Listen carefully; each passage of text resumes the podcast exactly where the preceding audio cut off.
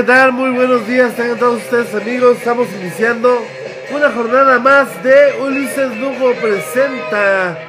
Te escuchamos, te nos hizo un poquito tarde, estamos atendiendo unos mensajitos de índole personal ahorita en la mañana, este, pero bueno, ya estamos aquí en Ulises Lugo Presenta las noticias con café, ya sabe usted, porque si no, no son noticias.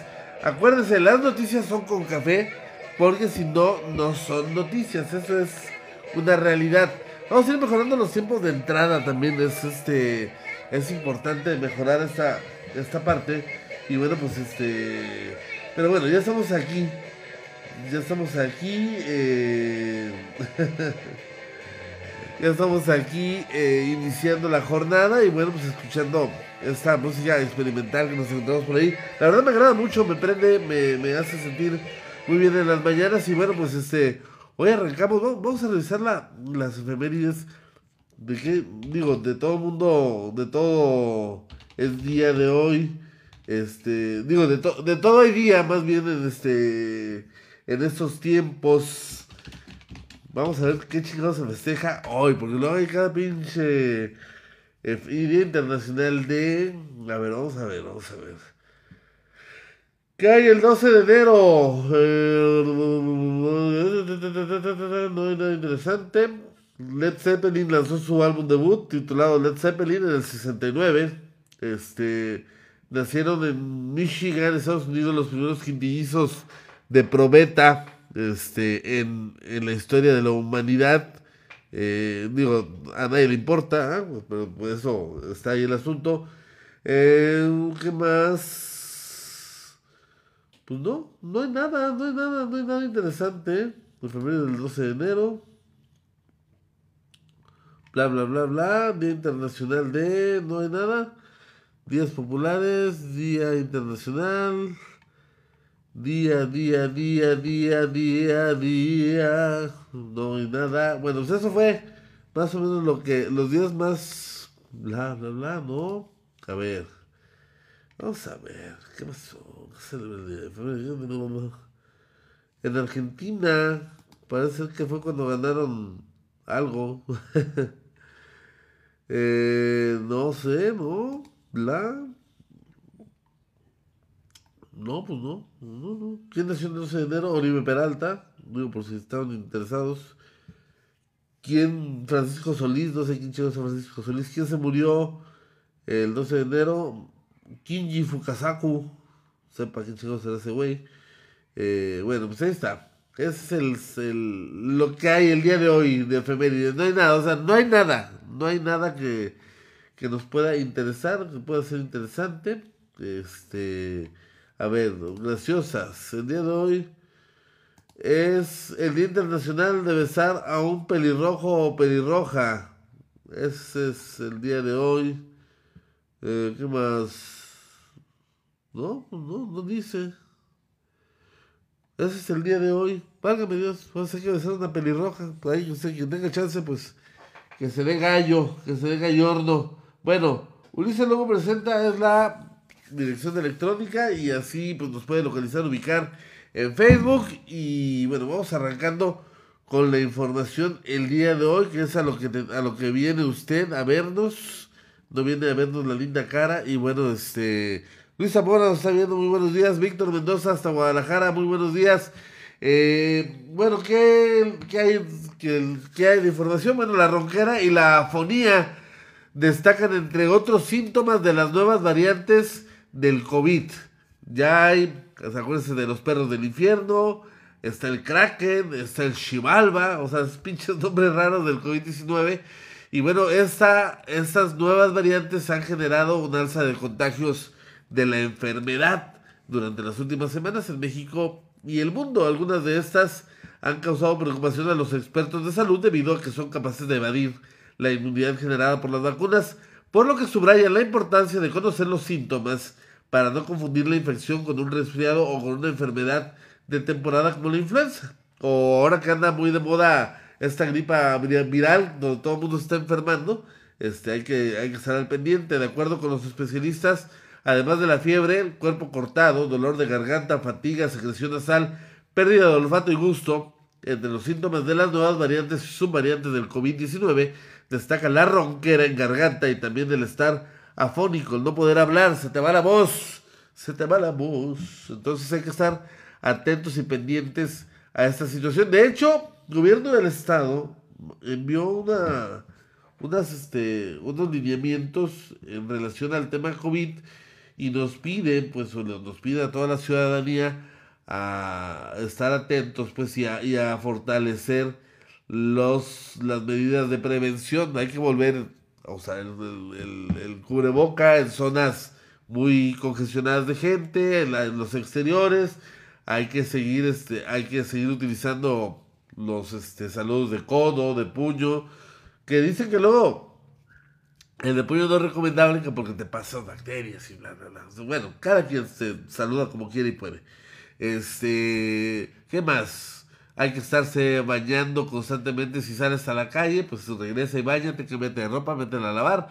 Y así constantemente, pues para prevenir el tema de esta eh, oleada de, casos nuevos, de incremento de casos en nuestro país. Ayer, ayer comentábamos que, me, que Nayarit fue, es quinto lugar nacional en incidencia de casos con un 57.4% de incremento este, a nivel nacional. La media es del 12% y Nayarit pues este, subió 4 o 5 veces la media nacional. Por eso hay que tener cuidado. Por ejemplo, en Nayarit, y me voy a adelantar un poquito con la, con la nota local, este, bueno, no, no está, ayer lo dimos a conocer el, el, tema, este, sí, sí tiene un tema de contagios bastante complejo, ¿no? Entonces hay que hacer caso, hay que entender, hay que poner de nuestra parte pues para salir pronto de esta sexta ola, ya es una sexta ola de COVID y eso es lo que tenemos actualmente. También en materia de salud, México y en algo que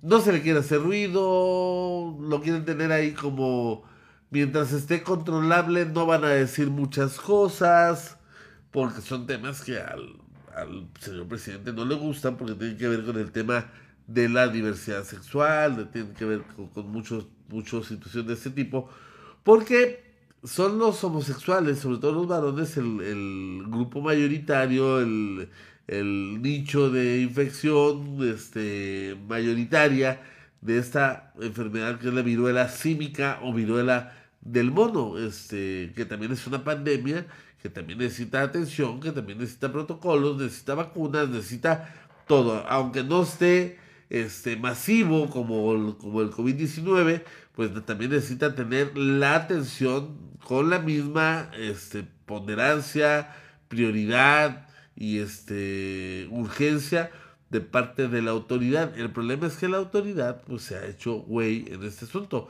Básicamente les dijo a los, este, pues a los que están enfermos eh, de esta enfermedad, pues que vayan y se vacunen a Estados Unidos y compren sus medicinas porque no hay.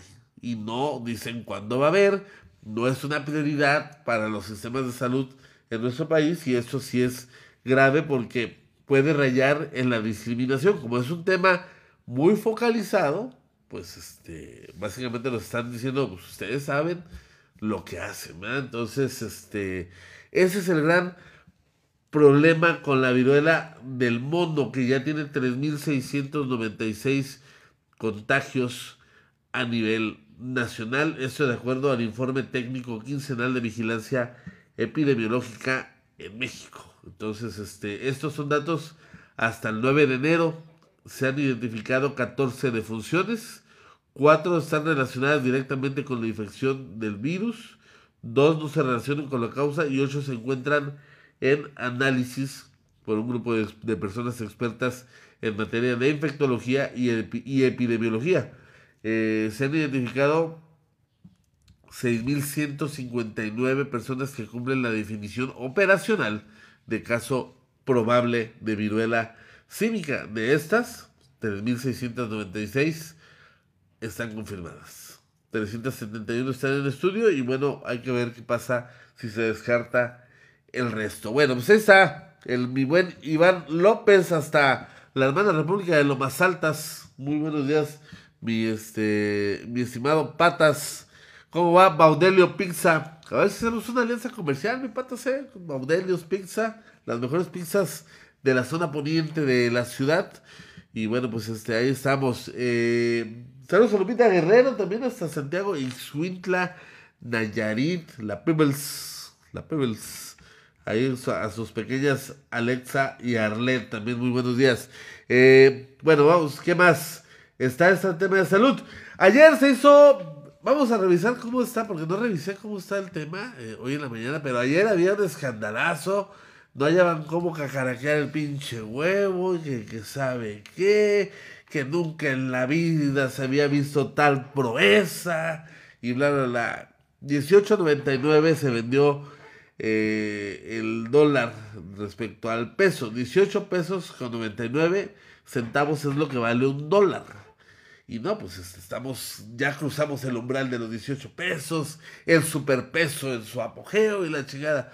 El problema del superpeso, el problema de, de esa situación que no es para nada menor, es que el pinche peso no vale madres. O sea, por lo menos en el mercado interno no vale, no vale madres. No ajustas con el dinero, no te ajusta para nada siguen los precios, aunque ya bajaron, hay que reconocer un tanto, siguen los precios por las nubes y sigue sin tener un valor este real la moneda. Sigue, tu quincena sigue diluyéndose, se va como, como la historia entre tus dedos, dijera Gianluca Grignani, no te ajusta, o sea, compras cuatro o cinco cosas en el súper y ya son 700, 800, 900 pesos. Vas al, al mercado y lo que si antes hacías la verdura con 200, 220, hoy lo haces con 350, 370 pesos. O sea, ese es el superpeso, ese es el tema. Sí, pues está chido que el 18.99, pero yo no me voy a ir a Estados Unidos y yo no voy a usar dólares y a mí me vale madre eso. El tema es lo que vale mi moneda.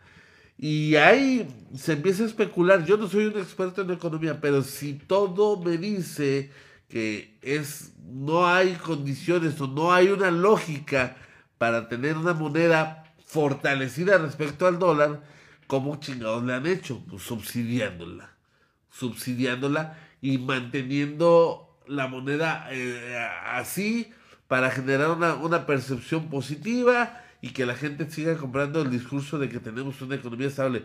Porque no hay inversiones, no hay empleo, no hay este un tema que nos diga estamos yendo hacia adelante en la economía como para justificar el fortalecimiento de la moneda respecto al dólar. Entonces, es un esfuerzo, es un esfuerzo caprichoso de la administración federal por sostener estos estándares. Entonces, cuando se acabe el capricho, cuando no alcance para sostener el capricho, Ahí nos quiero ver, ahí va a ser el problema, ahí va a tronar el huevo, ahí va a ser, no sé qué vaya a suceder, se, dice, eh, se dice que es el, este, que, que México está blindado para evitar una devaluación o un desastre financiero por alguna devaluación, pero el fantasma de la devaluación y de la devaluación drástica está, este, está ahí el recuerdo de la moneda, de la supermoneda en tiempos de Salinas de Gortari que estaba a 3 pesos por dólar y la chingada,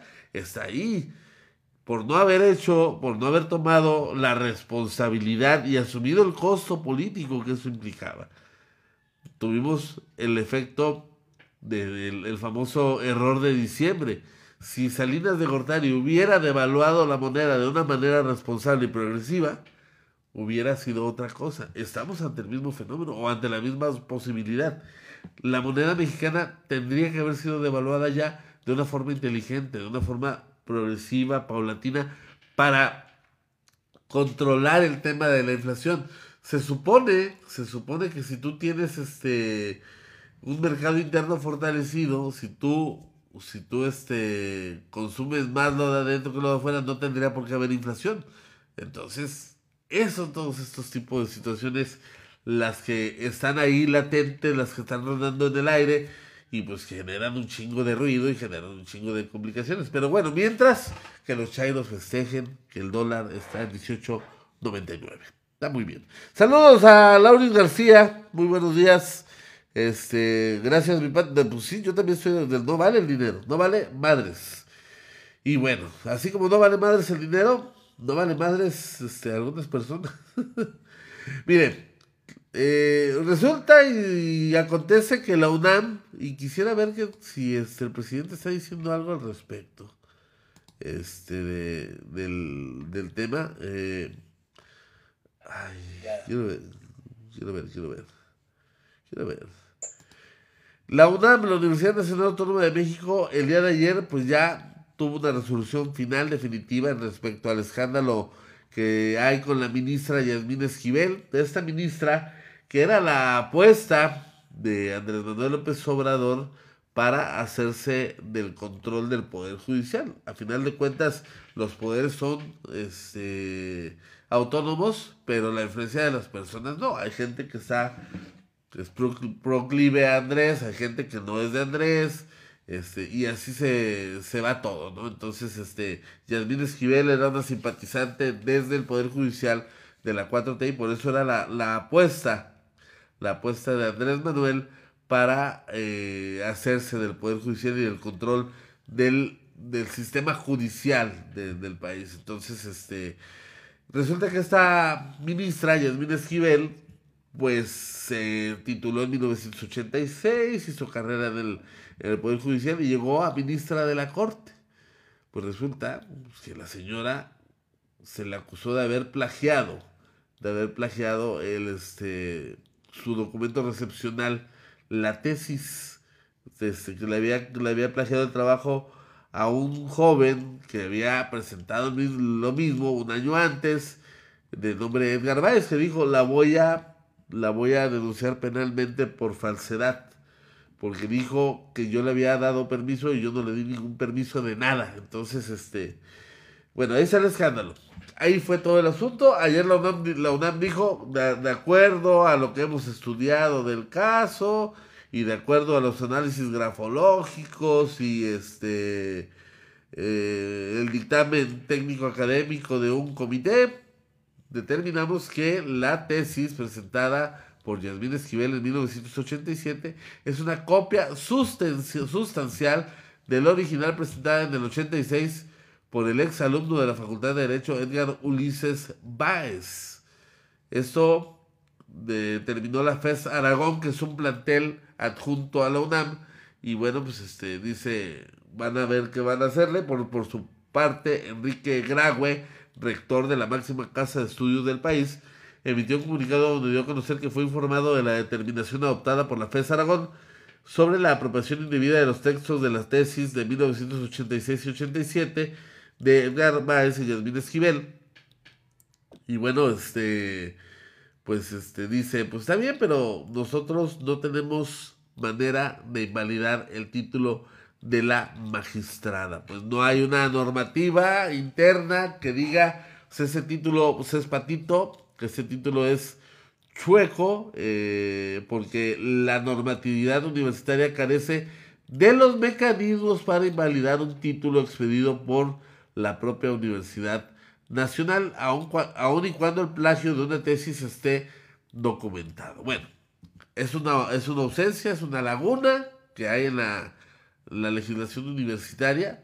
Ojo, la Universidad Autónoma de Nayarit debería poner atención en esto y empezar a trabajar en este tipo de lagunas porque la ley orgánica, independientemente de que la tienen que hacer los de la universidad, pues tiene un chingo de lagunas. Entonces, este, y lagunas de este tipo, o sea, déjense de las lagunas eh, del, del autogobierno, lagunas de estas características, ese es el gran problema. Entonces, este, no se le va a hacer nada, ya no fue presidenta de la, de la corte, ya está manchada, está quemada, está, está además.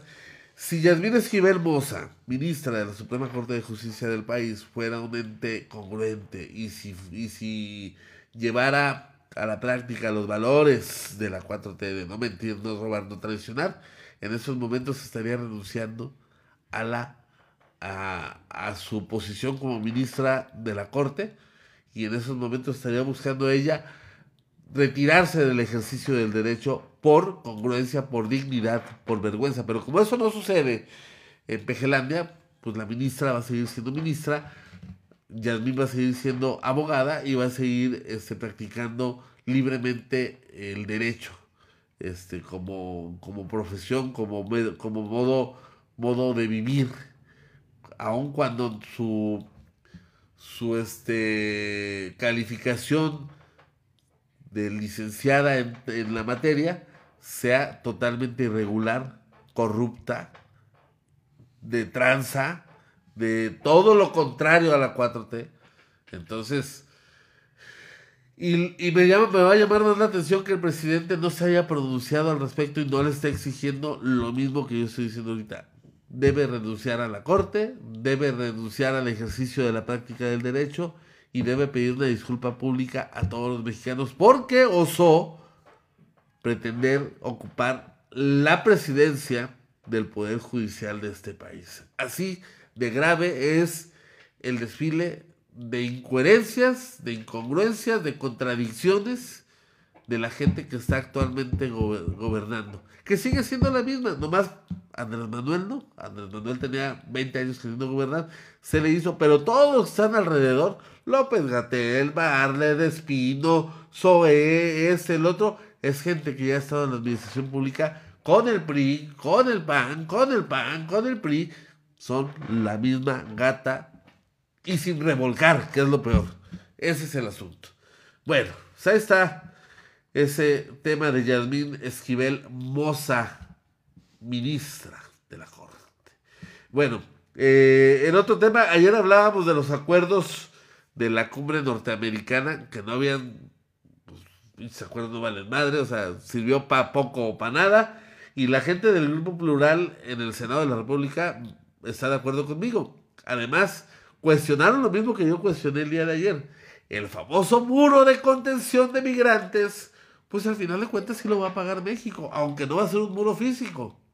La sentencia de Donald Trump de México va a pagar el muro, México va a pagar el muro, se está cumpliendo.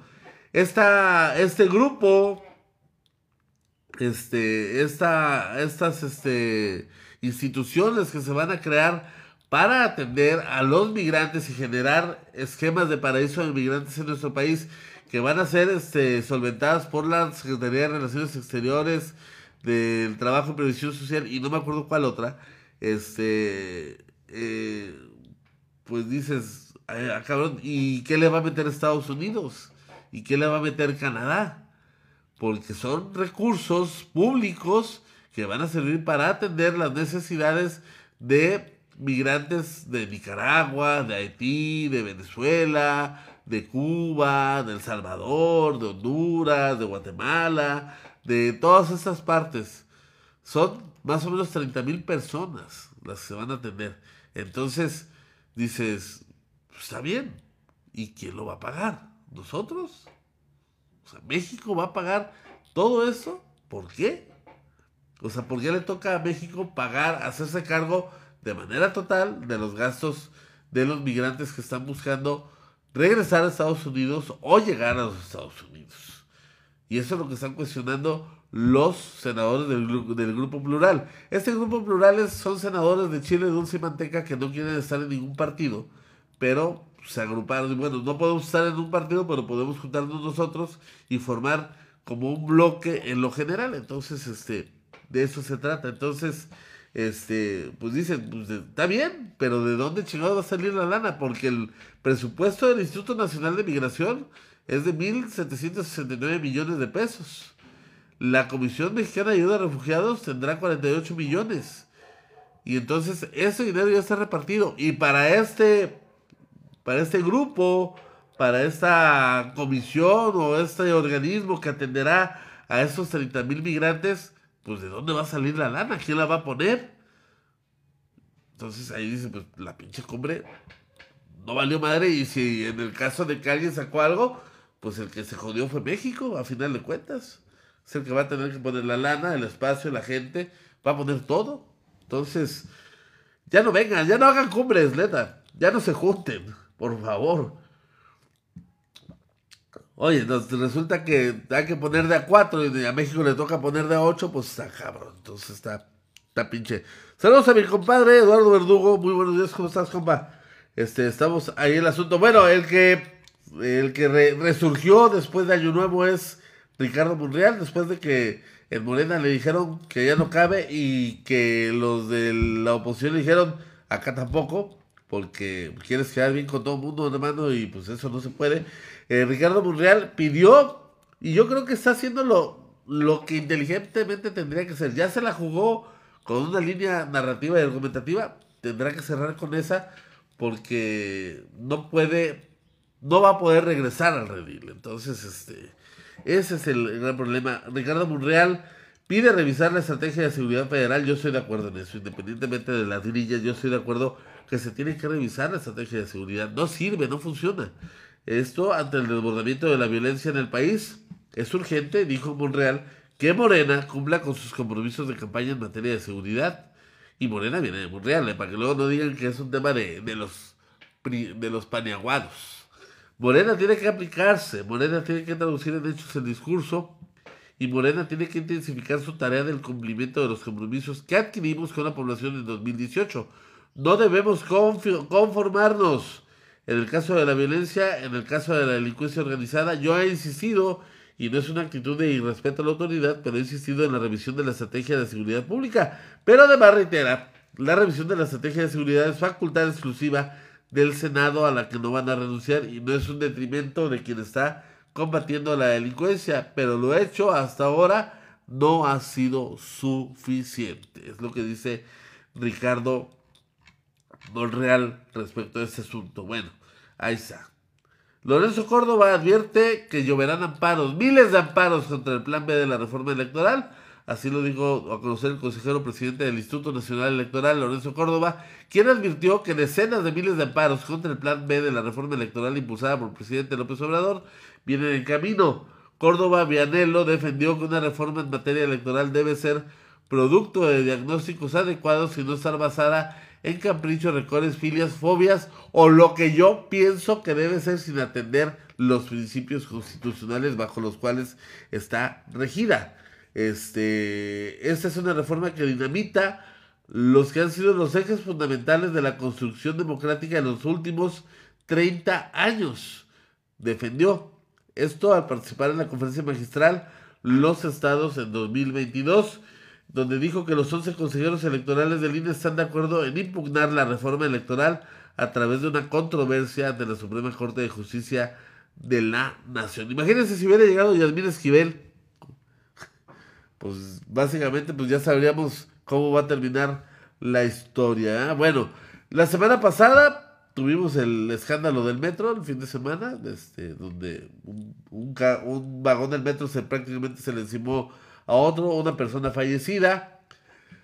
Y esto pues se complica porque en, diciembre, noviembre, diciembre se aprobó el presupuesto de la Ciudad de México y hubo una reducción a los, al presupuesto y, ya y desde el 2022 también hubo una reducción al presupuesto de mantenimiento de la línea de la línea del metro, del sistema de transporte colectivo metro en la Ciudad de México. Y este, mientras hay una reducción del metro, hay un despilfarro eh, en los gastos de imagen de la jefa de gobierno Claudia Sheinbaum.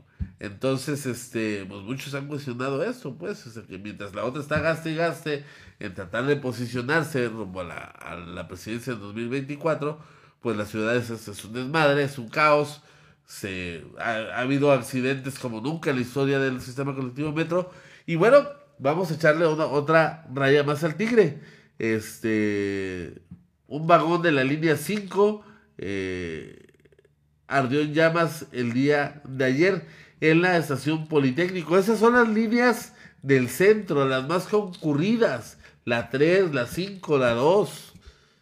Entonces, este, sin embargo, a pesar de las, de las imágenes y de los testimonios, el metro de la Ciudad de México, fíjense, ese fue el tweet que, vio el sistema colectivo metro. Eh, dijo, se normaliza el servicio en la línea 5 después de retirar un tren para revisión por ponchadura de llanta. En el incidente no se registró incendio y el polvo químico se aplicó por protocolo.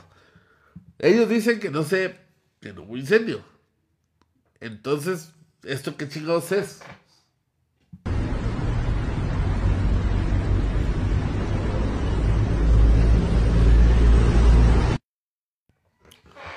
¿Ya lo vio? Digo, si eso no es incendio, pues este, yo, la neta, soy Brad Pitt. Digo, pues está el pinche llamaradón, llamar, con la llamarada de, de, de este, de Manolo Muñoz, ahí. Entonces, pasan las cosas, no hay omisiones de origen, y lo peor, que cuando sucede nadie se quiere hacer cargo. Es que no pasó, es que no sucedió, es que no existió. Pinche llamaradón, y luego dicen que no hubo incendio, que no hubo fuego. O sea, dices, ay cabrón, járatela, pero no te la arranques, güey. O sea, no mames. Este, así las cosas en la Ciudad de México, así las cosas con la que es Claudia, o ya no sé qué chicos es. Pero bueno, estos compas están más preocupados por hacer campaña. Y lo, lo, hemos dicho durante cuatro años, están preocupados por hacer campaña en lugar de ponerse a gobernar. Ese es el gran problema. Bueno, ahí está la información nacional. Vamos a la información local rápidamente. Tres órdenes de aprehensión existen contra el chaparrito de la Mololoa, contra el Ney González. Son tres órdenes de aprehensión. Lo confirmó el subfiscal general de Nayarit, Rodrigo Benítez Pérez.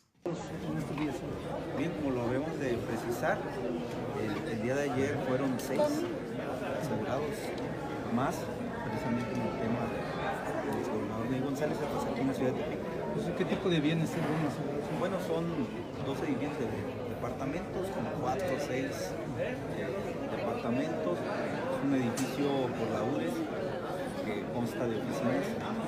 ¿Todas a nombres de él? Sí, ¿Son a nombre de él o de sus hijos? ¿Alguno de sus dos hijos o de su esposa? No lo recuerdo muy bien, pero en su mayoría nombre de él. ¿Cuál es el valor de estos bienes aproximado?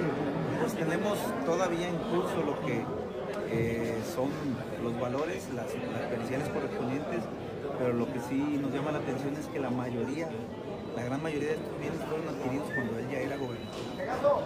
¿Ya cuántos eran hasta Ajá. el momento que son de no relacionados con él, sino de sus familiares o del propio exgobernador? Miren, ahorita asegurados, en específico en la investigación de él, que es el ORPIO, el nacimiento ilícito, tenemos 44.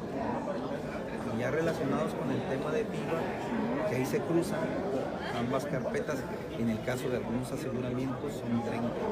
Es que vamos a en este momento más de un millón de metros cuadrados de, de superficie que llevamos asegurados. ¿Cuántos notarios involucrados hay hasta el momento? Mire, eh, directamente bueno, están estas eh, dos notarías, en su momento pues la que ya fue requisada, asegurada en el tema de José Luis Fonseca. Tenemos otros notarios también en, en investigación, en específico uno más relacionado directamente con la investigación de Ney González, un notario de Bahía de Banderas.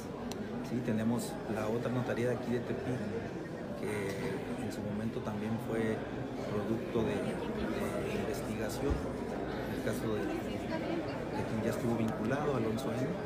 ¿Cuántas eh, órdenes de aprehensión tiene libradas el exgobernador? Tiene tres. Tres. ¿Con qué delitos se le han- Una del sistema tradicional y dos más del, ¿Qué delitos se están configurando?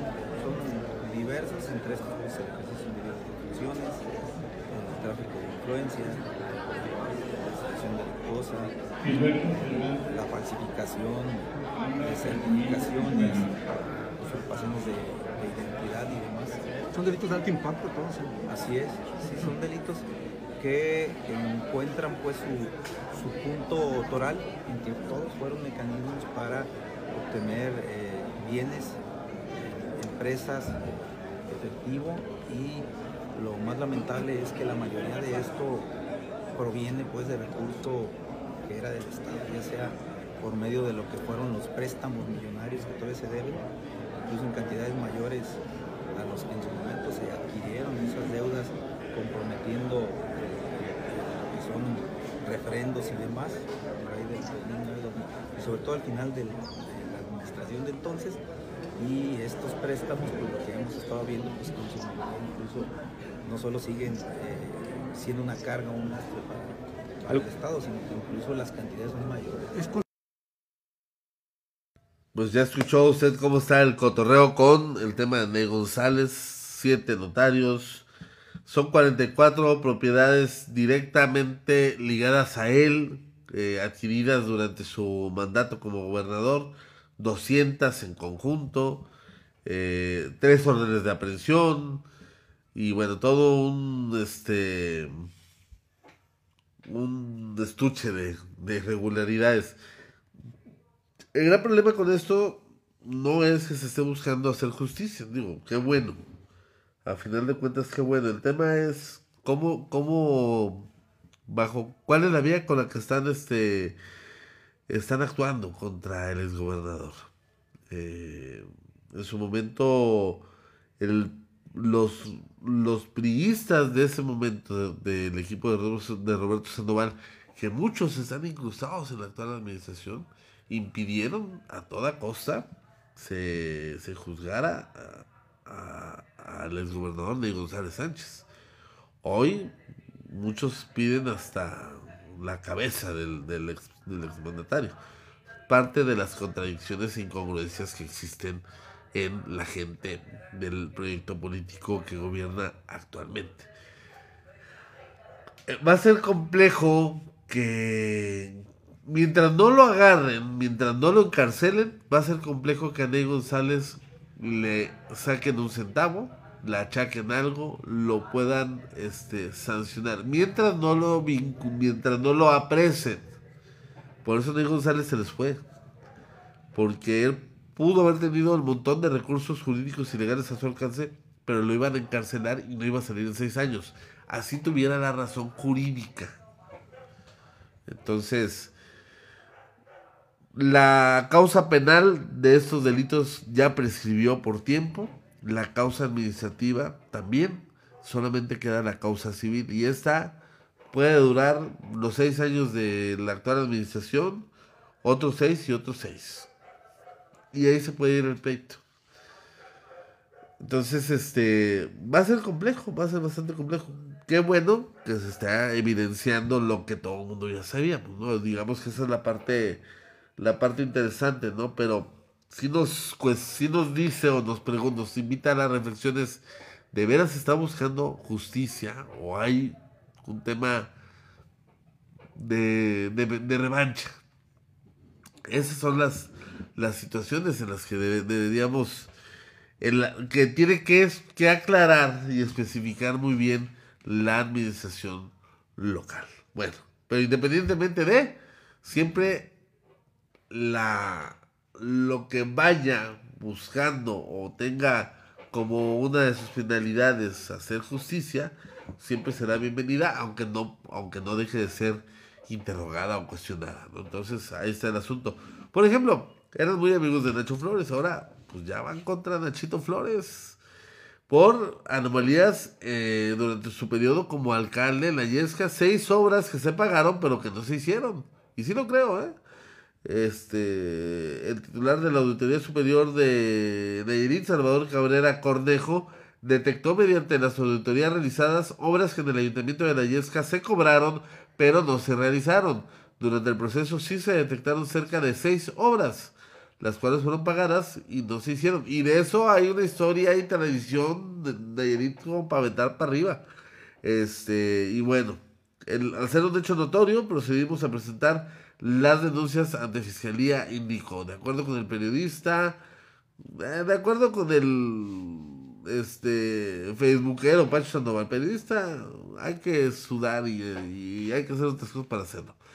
Con revisión de las auditorías, también hay observaciones graves contra la administración del ex candidato a gobernador de desvío de recursos y adjudicaciones directas en la obra pública. Del resto de las observaciones hasta el día de hoy, todavía tengo que guardar secrecía, dijo Salvador Cabrera Cornejo, que pues este pues está dando a conocer que van contra Nacho Flores y lo más seguro es que le vayan a fijar responsabilidad de carácter penal y administrativa. Ahí sí se puede, ¿por qué?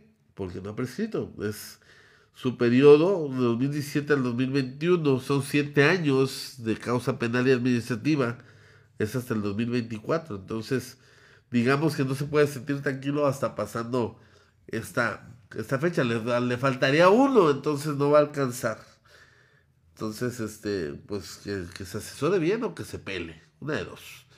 Hackean líneas telefónicas y redes sociales de funcionarios, incluido el gobernador Miguel Ángel Navarro Quintero, así lo dio a conocer el secretario general de gobierno Juan Antonio de Chegaray Becerra, quien reconoció que durante la recta final del 2022 y principios del 23, los equipos de celular eh, y aparatos inteligentes con los que cuentan los integrantes del gabinete, incluido el propio gobernador, fueron atacados por grupos de cibernautas, logrando hackearlas para pues este interactuar con la gente y extorsionarlas y hacerlas víctimas y despojarlos de sus ingresos de fin de año. Esto sucedió con los equipos telefónicos de la gente del gobierno del estado. Pues, ojalá no hayan sido los de la guacamaya. Con eso, con eso sería bastante, bastante alivio. Gerardo Montenegro prefirió renunciar a su plaza en los CEPEN que dar clases. Esto lo informó, lo dio a conocer este el gobernador Miguel Ángel Navarro Quintero. Eh, el día de ayer el secretario general del gobierno confesó que renunciaron porque no se les otorgaron más permisos o comisiones, es decir, prefirieron, según, según Echegaray, renunciar a sus plazas de docentes que agarrar el GIS o agarrar el plumón y ponerse a dar clases en las aulas. Era su obligación presentarse, estar frente al aula. Ellos como docentes era su obligación ir a la escuela, donde estaba su base asignada, y no fueron. Entonces se tomó como renuncia de Gerardo Montenegro Ibarra y su hijo Gerardo Montenegro, no sé cómo se apellida el segundo. Así lo dio a conocer el gobernador Miguel Ángel Navarro. Dos personas, ¿sí? Gerardo Montenegro hijo y Gerardo Montenegro padre a sus plazas dentro de los. Mi respeto para las personas, pero mi compromiso es total con la educación. Están viéndolo desde la UNESCO. Tienen interés en cuál es el proceso que hemos llevado en México. En Nayarit no se autorizará una licencia más injustificada. Había 1.500 comisionados y ahorita no hay ninguno. Había áreas totalmente ausentes como era la de los maestros de educación física. Ya hay maestros de educación física, supervisores de educación física, maestros de educación especial, maestros para áreas de pueblos originarios. Bueno, pues así, cuando dijo, chingue, se cae el mundo. Se fue Gerardo Montenegro. No sé. Digo, a final de cuentas, todo lo que han hecho con el sistema educativo de Edith, pues les da para poder vivir perfectamente sin trabajar lo que les queda de vida y a sus hijos también y demás. Eh, son un grupo político, son un grupo de influencia. Yo me imagino que van a, en algún momento van a responder. No sé. Este, no creo que se vayan a quedar así nada más. Y bueno, vamos a ver cómo se pone ese asunto cuando respondan y cómo, cómo recibe eh, la respuesta el gobierno de Miguel Ángel Navarro cuando, cuando toque, cuando toque este jugar esa, esa parte, de, de, que le queda cuerda a, todas estas historias, un chingo. Apenas vamos entrando al segundo año de gobierno de, del doctor Navarro. Y bueno, pues estos, conforme el gobierno avance, el desgaste también, y los que ahorita son endebles quizás se puedan ir fortaleciendo y los que ahorita son fuertes quizá se puedan volver un tanto endebles. Es la ley de la vida, no lo dije, no lo digo yo, no es un deseo, no es algo así, simplemente todo lo que sube baja. Eso está más que claro y es evidente. Bueno, este también ayer hubo anuncios tolerancia cero contra el alcohol, contra los automovilistas en estado de ebriedad. Así lo dio a conocer el gobierno del estado, quien anunció también que todas las cantinas, todos los giros negros, bares, santos, cantinas, este, pulquerías, loncherías donde vendan alcohol, este, restaurantes y demás, cerrarán a las dos y media de la mañana. Esto también fue anunciado el día de ayer como parte de las medidas de cero tolerancia contra el alcohol. Y es que en las últimas fechas el número de muertitos, el número, número de fallecidos consecuencia de accidentes viales ha incrementado exponencialmente y pues alertó a muchos porque, por ejemplo, el pasado fin de semana fueron ocho, ocho fallecidos en percances viales, la mayoría relacionados con el, miren, con el frasco. Entonces, este, esto fue lo que, así se anunció, así se dio a conocer en la mañanera la tolerancia cero. Ahorita nos vamos a explicar. Yo creo que todo el mundo tiene derecho a divertirse, a, a tomar, algunos de los compañeros decían el día de ayer, y si quieren quedarse dormidos borrachos, está en su razón, pero no pueden manejar.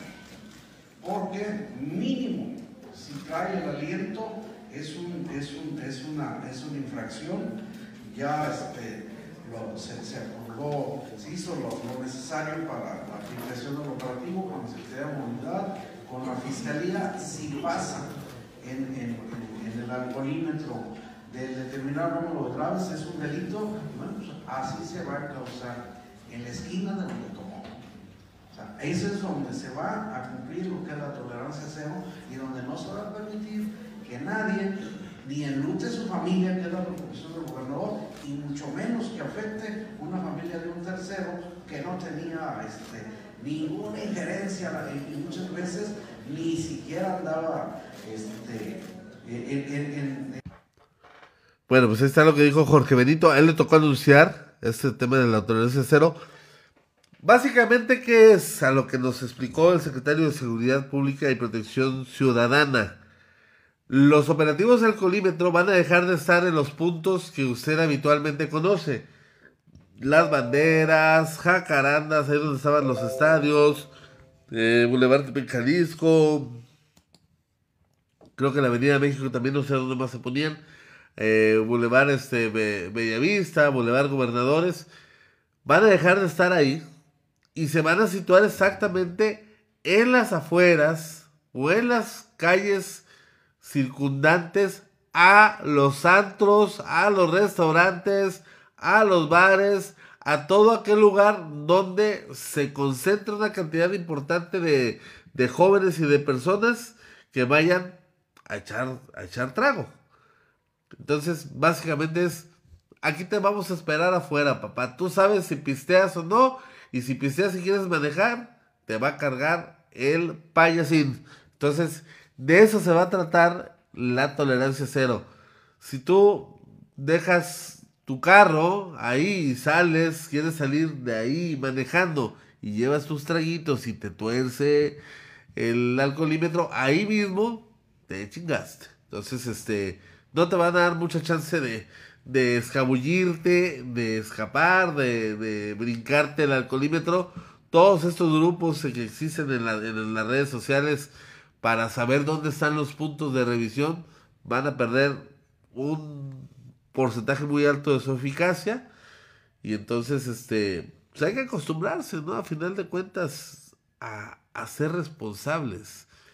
Eh, yo aquí lo que cuestionaría, a mí no se me hace una mala medida. La, mano dura nunca, nunca está, nunca debe descartarse del todo cuando todo lo que haces antes no funciona. O cuando la situación se vuelve apremiante. Pero si tú no acompañas la mano dura con un tema, lo dijimos desde el lunes, un tema de concientización, un tema constante de educación que vaya a la par de la, de, la sanción este, o de la coercitividad. Si no vas educando y solamente vas, más, vas este, azotando, nunca la gente va a aprender. Jamás va, se va a enseñar y jamás va a comprender por el porqué de la necesidad de la medida. Si esto no va acompañado de esto, no es integral y no sirve y no funciona.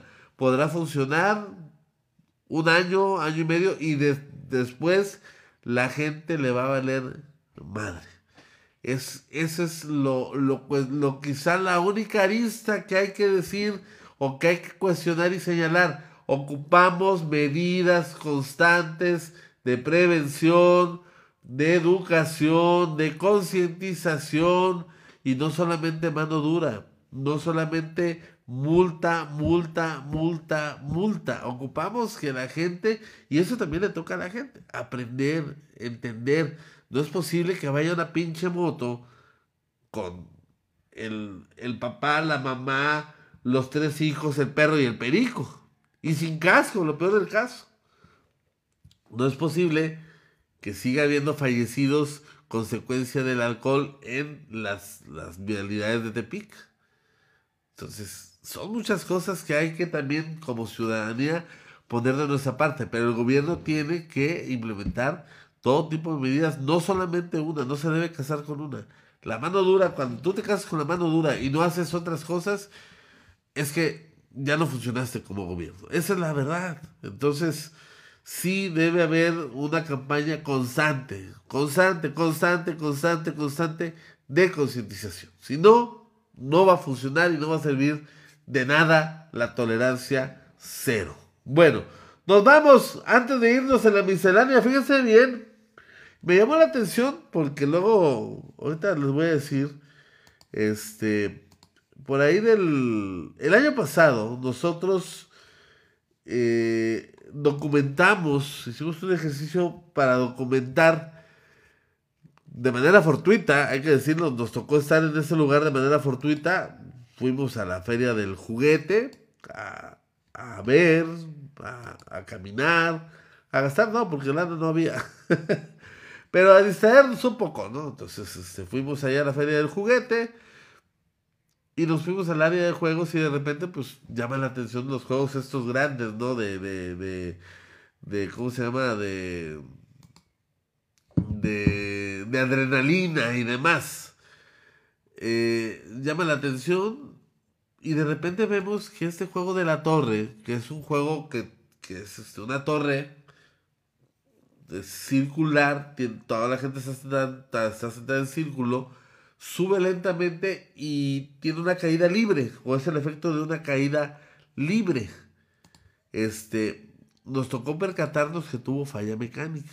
Y fue uno de nuestros videos más virales, con más reproducciones, que llegó a otras partes del, del país y demás. Afortunadamente no pasó a mayores. Yo estoy seguro que la gente que estaba trepada en el juego no se enteró hasta que vio el video y hasta que vio el mitote, pero allá arriba no se enteraron nosotros nos dimos cuenta que iban y venían los trabajadores de las atracciones que hayan sido en ese momento, este, las encargadas del, tema, y preocupados se abría la, la caja de, del, motor y demás. Y eso lo, lo, vimos nosotros y vimos con qué paciencia, con qué este, control, y hay que reconocérselo a, a los empleados de, de este lugar, llega, llevaron este, a buen puerto y evitaron una, una tragedia en la feria, feria del juguete 2021. Este, se enojó la gente de, los, de las atracciones, este, nos buscaron, quisieron llegar a un acuerdo, nosotros... Eh, erróneamente les dimos entrada al principio y después pensamos, pues es que no debe ser así, o sea, ya está documentado, ya está, ya está ahí. No, no podemos este, decir no sucedió cuando en realidad eso sí, sucedió. Bueno, este, recientemente no, no encuentro, no encuentro este el, eh, el tema. Alejandro Escobar se llama el, como que el dueño de las atracciones que, que vinieron o vienen cada año a, a la feria del juguete. Y se cuestionó y cuestionó duramente a este medio de comunicación que tiene, podrá ser políticamente incómodo, decir las cosas a su manera y demás, pero jamás diremos algo que no nos conste y que, y que no esté dentro de la realidad. Y nosotros vimos lo que sucedió, entonces que no venga a decir que no pasó y que no nos venga a cuestionar Alejandro Escobar y la gente que lo acompaña pues, eh, en Tepic, que que no se hagan las víctimas, que les causamos muchos problemas y se les generó muchos problemas. La gente se asustó y no se quería subir, pues con, con obvia razón. Y los medios de comunicación para eso estamos, carajo, para documentar de lo que nos damos cuenta y estar en el momento oportuno, pues es una gracia que tenemos y saber entender cómo se documenta ese asunto. Sucedió. No se vale que se victimicen. Deben entender y deben comprometerse a tener estándares de calidad en lo que hacen. ¿Por qué lo digo? Porque recientemente en Cancún sucedió otra situación de este tipo y ahí peor, se quedaron sin luz, el juego mecánico perdió el control y pudo haber sido trágico, doblemente trágico. Y si estos compas se van a poner como Alejandro Escobar, de Atracciones Escobar, o como chingados se llamen los que vienen cada pinche feria a, Nayarit, pues estamos jodidos. Pónganse a darle mantenimiento a sus cosas. Yo no sé si hay algún seguro, si la empresa, si hubiera pasado una tragedia, si la empresa se iba a hacer cargo de los gastos, del seguro, de todo esto, que debería estar planteado y plasmado. Son muchas cosas que dentro de esas situaciones no, se saben y, hemos, y se han documentado un montón de accidentes en atracciones mecánicas. Entonces, no se haga la víctima, señor Escobar. Y si alguien lo está viendo, ojalá le pase el video. No se haga la víctima y no me fustigue, y no fustigue y no invente y no diga, ay, es que me causaron muchos problemas. Dele mantenimiento a sus pinches juegos. Esto sucedió en Cancún. Cheque bien. Ay, un está juego mecánico se queda atorado durante 10 minutos por la lluvia en Cancún y no deja de girar.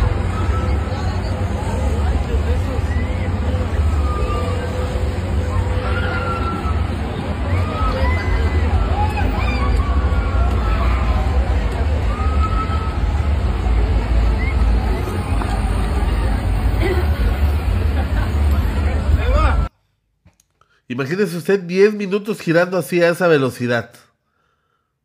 Afortunadamente el juego no se, no se salió, no, no hubo nada más allá. ¿Hay seguimiento médico a, las personas que estaban ahí o no? O sea, digo, no es normal estar dando vueltas 10 minutos así. Entonces, como no es normal que un juego de PIG tenga una falla mecánica en las alturas a 40 metros, y lo que puede implicar eso, ¿no? Ya alguna vez hay un mito urbano, no sé, a mí no me tocó, dice mi papá que él, sí lo vio, yo no sé, no, no, no, puedo asegurarlo. Este, tampoco puedo dudar de mi padre, ni de mucha gente. En la feria de la mexicanidad, allá por el 93, que del Himalaya salió disparada una muchacha y se mató. Es un mito urbano que ahí está. Entonces, señores que vienen a a, este, a tener oportunidad de empleo y a lucrar y demás. Está muy bien. Denle mantenimiento a sus pinches atracciones, a sus juegos. Alejandro Escobar, póngase las pilas. No es un tema contra su empresa, es un tema de seguridad y es un tema para el bien y por el bien de todos. Ay, güey, me sonó a, eslogan político. Cuídense mucho, nos vemos, nos vemos mañana aquí en las Noticias con Café con Ulises Luego presenta, por ya sabe usted. Ay, si no, no son noticias. Cuídense mucho, nos vemos. Bye.